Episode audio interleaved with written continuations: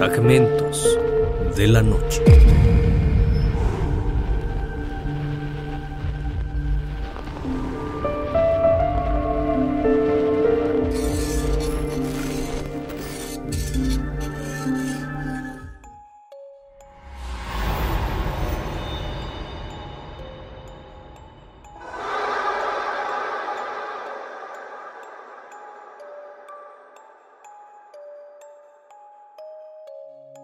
Recuerdo muy bien lo que pasó.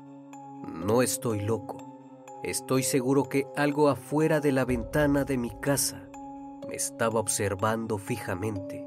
Parecía una mujer, aunque de pronto se distorsionó como un holograma. Mis padres repetían varias veces, ¿qué tanto estás mirando? Pero la impresión era tanta que no podía abrir la boca para decirles que había visto una mujer vestida de negro manchado de rojo que me veía sin siquiera parpadear. Fragmentos de la noche. En los últimos días, antes de mi encierro, llevaba una vida completamente normal. Todo comenzó una noche en la que estudiaba en mi habitación.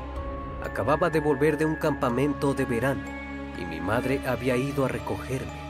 Estaba leyendo un libro cuando pequeños golpecitos en mi ventana sonaban sin cesar. Me levanté extrañado a observar quién era, pues no tengo muchos amigos. No había nadie del otro lado. Me recosté de nuevo y el sonido volvió. Tac, tac. El vidrio tronaba. Me enojé y pensé en qué clase de broma absurda era esa. El ruido continuaba. Me apresuré a bajar y ver definitivamente quién era, pero no pude ver a nadie, solo el viento moviendo las hojas de los árboles y la oscuridad de la noche. Muy pocos coches transitan por aquí y el camino está algo alejado. Si alguien venía a molestar, me habría dado cuenta de su llegada. Horas después la noche transcurría silenciosamente, cuando de pronto desperté sudando frío y con mucha inquietud. Recorrí con la mirada la habitación no había nadie, pero yo me sentía perturbado. Era de madrugada y el sueño se disipó. Una sensación en mi estómago me ponía en alerta. Yo me sentía en peligro, pero no podía moverme. Era como si alguien estuviese sobre de mí, creando mucha desesperación. Quise gritar o voltear a mi alrededor, pedir ayuda, pero no pude.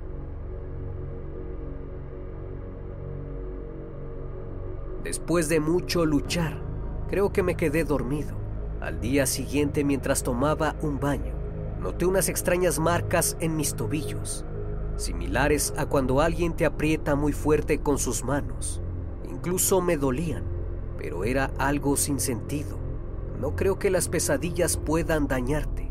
Cuando me estaba vistiendo, escuché unos pasos que subían las escaleras, pero mis padres no estaban en casa. Me asusté un poco, pero dado que tuve una mala noche, no le di importancia. Poco después el ruido resonó de nuevo, pero esta vez los pasos retumbaron más fuerte.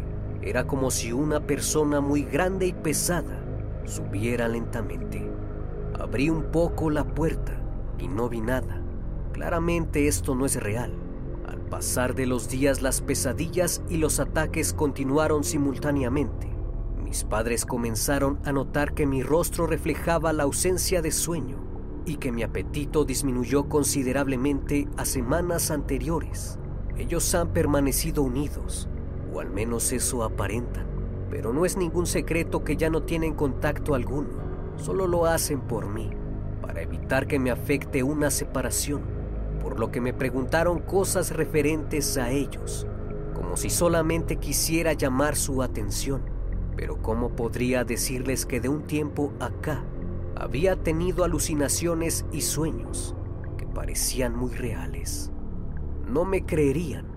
Evidentemente tuve que mentirles y culpé a la escuela de mi insomnio, pero no quedaron muy convencidos. No alcanzo a comprender cómo de un tiempo para acá empecé a ver y escuchar cosas extrañas o sobrenaturales. Me cuestionaba constantemente por qué yo y no alguien más. He vivido aquí muchos años y nada de esto había pasado. Las alucinaciones llegaron poco después de regresar de mi curso. Yo llevaba una vida completamente normal. Debo averiguar qué está pasando. Eran las 3.11 de la madrugada. Escuché pasos que retumbaban por las escaleras. Cada estruendo hacía eco en mi estómago. Suspiré profundamente pues no podía dormir.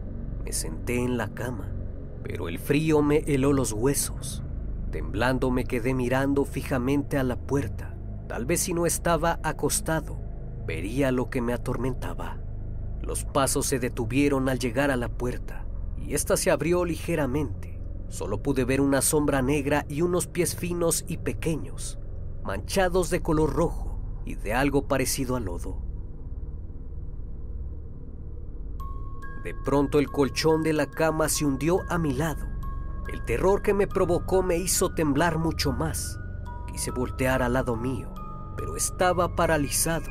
Cerré los ojos fuertemente y cuando los abrí de nuevo, era de día otra vez. Estaba muy perturbado por lo que vi. Esos pies eran parecidos a los de una chica o un niño, pero no pude ver más que oscuridad.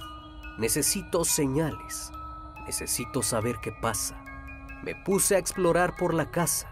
Entré a la habitación de mis padres y esculqué todos los rincones, el armario, los cajones y nada, el librero, el baño, debajo de las escaleras, nada. Ni siquiera sabía qué buscaba, pero continué. Cocina, sala de estar. Bajé al sótano, pues nunca voy ahí. Solamente mi padre tiene infinidad de objetos para jardinería, costales de tierra, semillas, palas y demás. Estaba algo cansado, así que me senté por un momento en un sillón viejo que mi padre se rehúsa a tirar. Es demasiado incómodo e inestable. Los cojines parece que están ya muy flojos y además la tela está manchada y sucia. Me trato de acomodar y noto un enorme agujero debajo del cojín.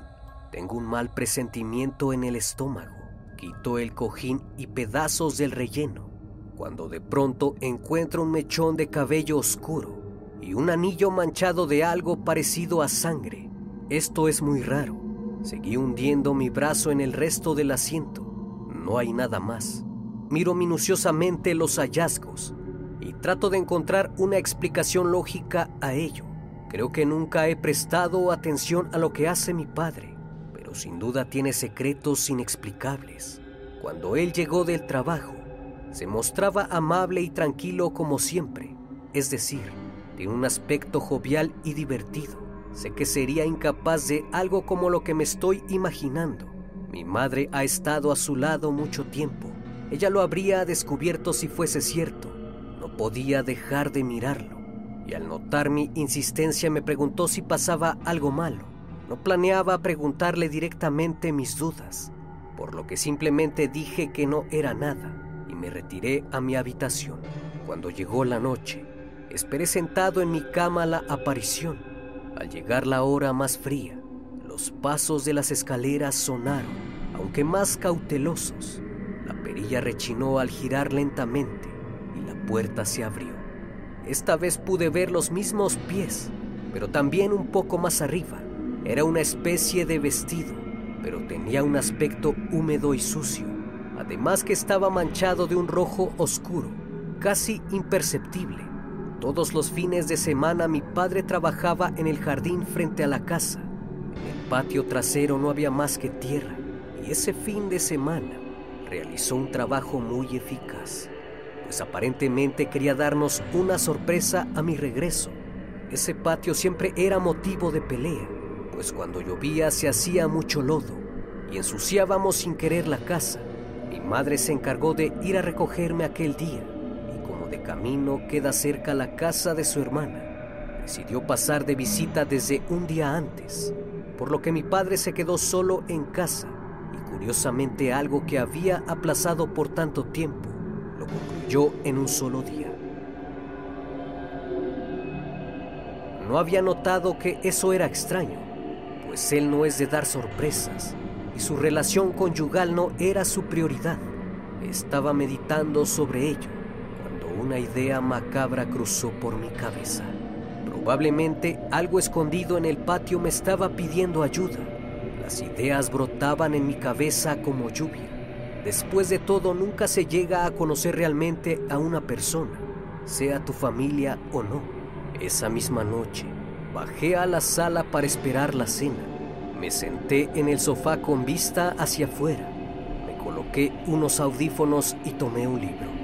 Mi padre estaba sentado frente a mí viendo televisión, cuando de pronto sentí una mirada sobre mí. Giré la cabeza levemente y me paralicé. Una chica de unos 15 años empapada, con un vestido negro y desgarrado, me miraba fijamente a través de la ventana. Sus pies estaban descalzos y al parecer heridos.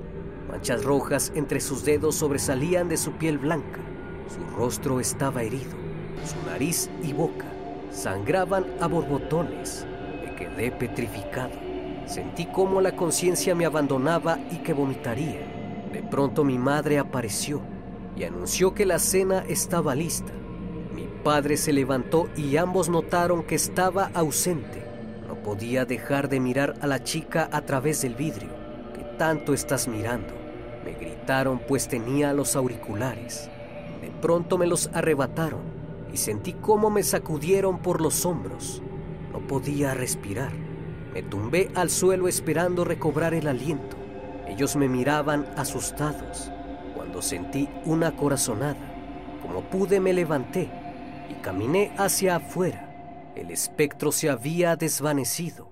Salí directamente hacia el patio trasero y pisé con fuerza el pasto sintético.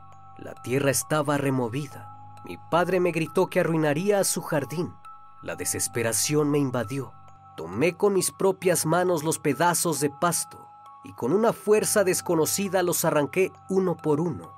Una de mis uñas se desprendió, pero no sentí ningún dolor. Escarbé con todas mis fuerzas. La lluvia comenzó a caer y pronto se convirtió en aguacero. Poco a poco fui descubriendo los pies que ya había visto con anterioridad en mis visiones. Después el cuerpo de la chica del vestido quedó expuesto en el patio trasero de mi casa. Los estruendos iluminaron su rostro. Es la misma joven que acababa de mirar a través de mi ventana. Mi padre trató de quitarme de ahí. Me empujó y me golpeó con fuerza en la cara. Su furia se hizo presente. Los autos que transitaban por ahí al vernos se detuvieron. Grité y pedí auxilio. El escándalo dio resultado. Las autoridades arribaron y nos llevaron detenidos a todos, acusados de homicidio en primer grado. Con los interrogatorios pronto se dieron cuenta que mi madre no tenía nada que ver y la liberaron, siempre y cuando no se fuera de la ciudad mientras continuaban las investigaciones. Yo conté todo lo que había pasado, pero no me creyeron. Cuando inspeccionaron la casa curiosamente, hallaron en mi habitación el mechón de cabello y el anillo, pero yo los había dejado en su escondite. Con las pruebas de ADN lograron identificar a la joven que desapareció curiosamente el mismo día que me fui al campamento. Días después, cuando creí que me dejarían libre, los investigadores me revelaron que mi padre había dicho toda la verdad y que me esperaba una larga vida de encierro. Aseguré que no había tenido nada que ver, pero aún así me llevaron a juicio. Aquel día frente al juez y el jurado, mi padre en el estrado narró detalladamente lo siguiente. Mi hijo estaba enamorado profundamente de esa chica. Diría más bien que estaba obsesionado. El día que se iba a curso la invitó a casa y la subió a su habitación, pues no sabía que yo me encontraba ahí. De pronto escuché gritos. Al subir la mujer estaba desvanecida en el piso con sangre. Él me dijo que estaba tratando de abusarla.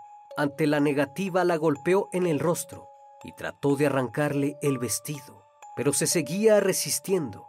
Sin más la privó de la respiración. Me asusté mucho. Tuve miedo por su integridad. Le dije que no se preocupara, que yo me haría cargo y que se fuera con su madre al campamento cuanto antes. Él tomó un mechón de su cabello y lo guardó junto con un anillo, diciendo que así la recordaría. Cuando se fue me apresuré a comprar el pasto sintético y lo necesario para instalarlo Esperé a que fuese de madrugada, exactamente a las 3.11, cuando me aseguré que no había nadie. Cavé un hoyo no tan profundo y coloqué el cuerpo ahí. Aún recuerdo que estaba lloviendo. Después coloqué el pasto y quedó un jardín improvisado, una sorpresa para mi esposa.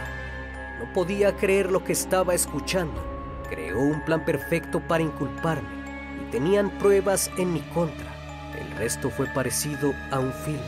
Me dieron la pena máxima y a mi padre unos cuantos años por complicidad. Y ahora, un año después de mi sentencia, me he resignado a morir dentro de estas paredes. Nunca sabré qué pasó en realidad sobre lo que mi padre hizo aquella noche.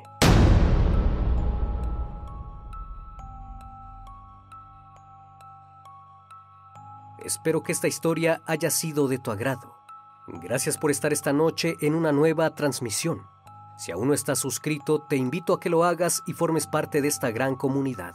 Esto es Fragmentos de la Noche, donde despertamos tus peores miedos. Dulces sueños.